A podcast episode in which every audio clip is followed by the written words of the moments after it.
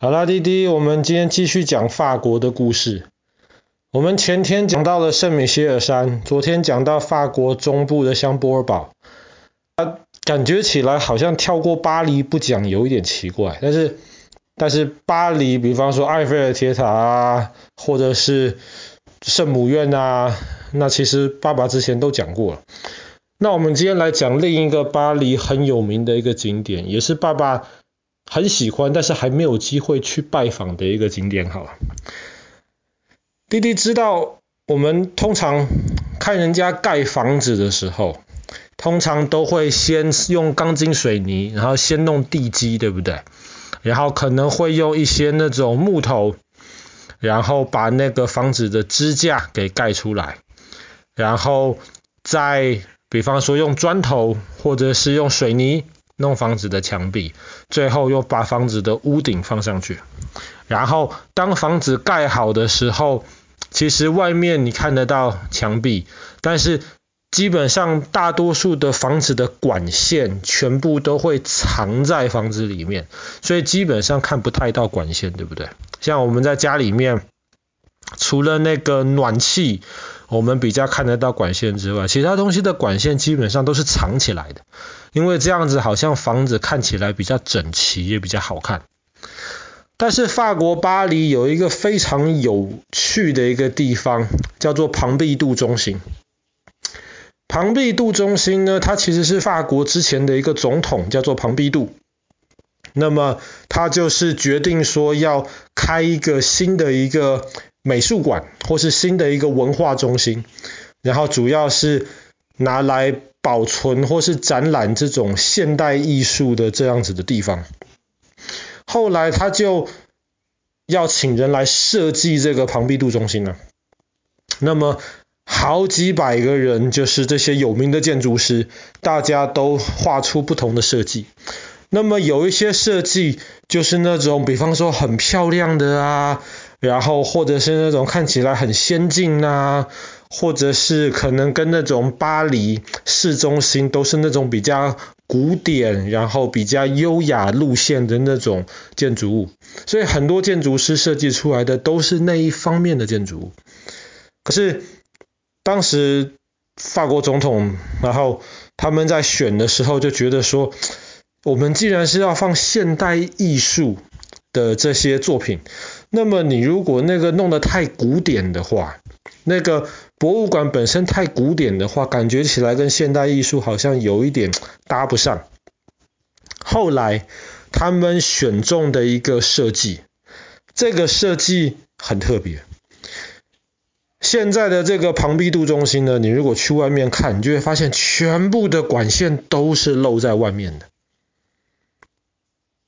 整个房子好像是反过来盖一样，通常的房子是把那个平整的那一面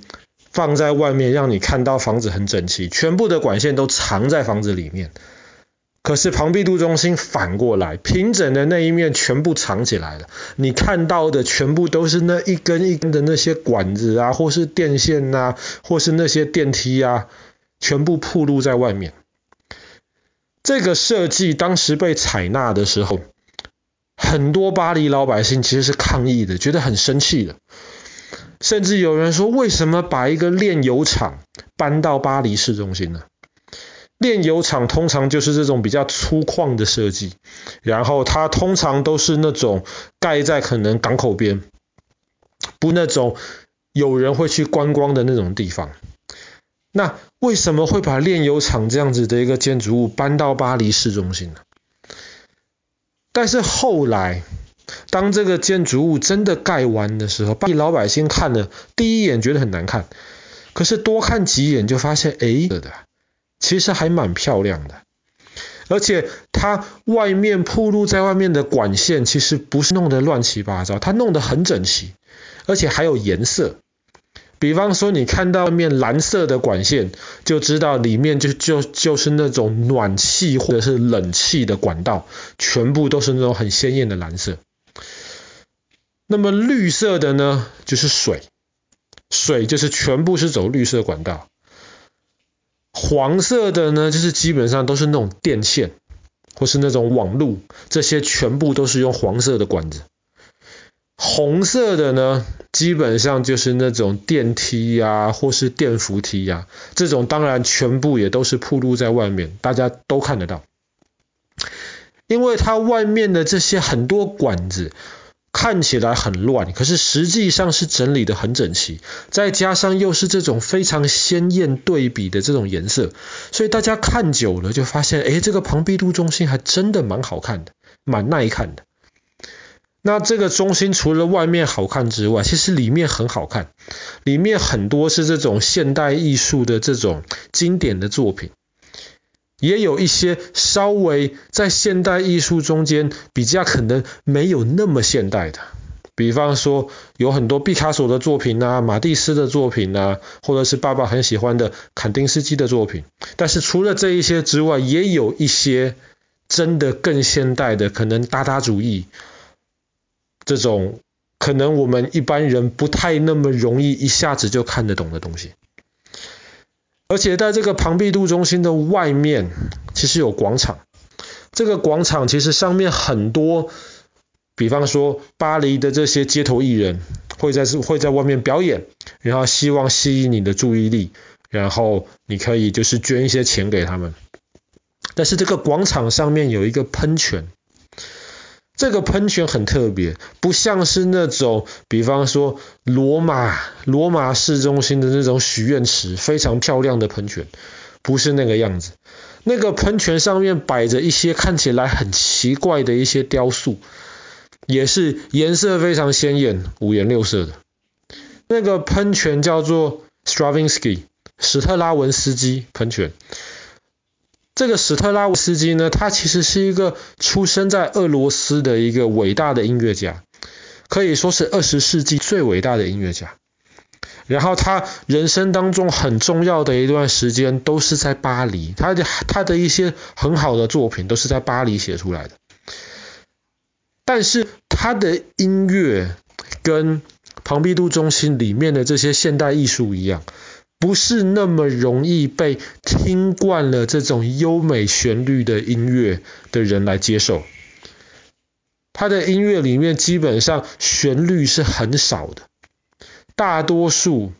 大多数都是一些乍听之下这种不对称的或者是不和谐的这些音乐，让人听着就觉得好像不是那么舒服。那么当时一些雕塑家，他们为了为了一方面是尊敬史特拉文斯基，另一方面也是为了试图的把他的音乐用雕塑的方法表现出来，所以就做了一些看起来很特别，然后乍看之下可能会觉得有点奇怪，可是你要去仔细回味、仔细品尝，你才会发现到，哎，这个东西确实有某种程度上蛮代表出这个史特拉文斯基的这个作品的特色。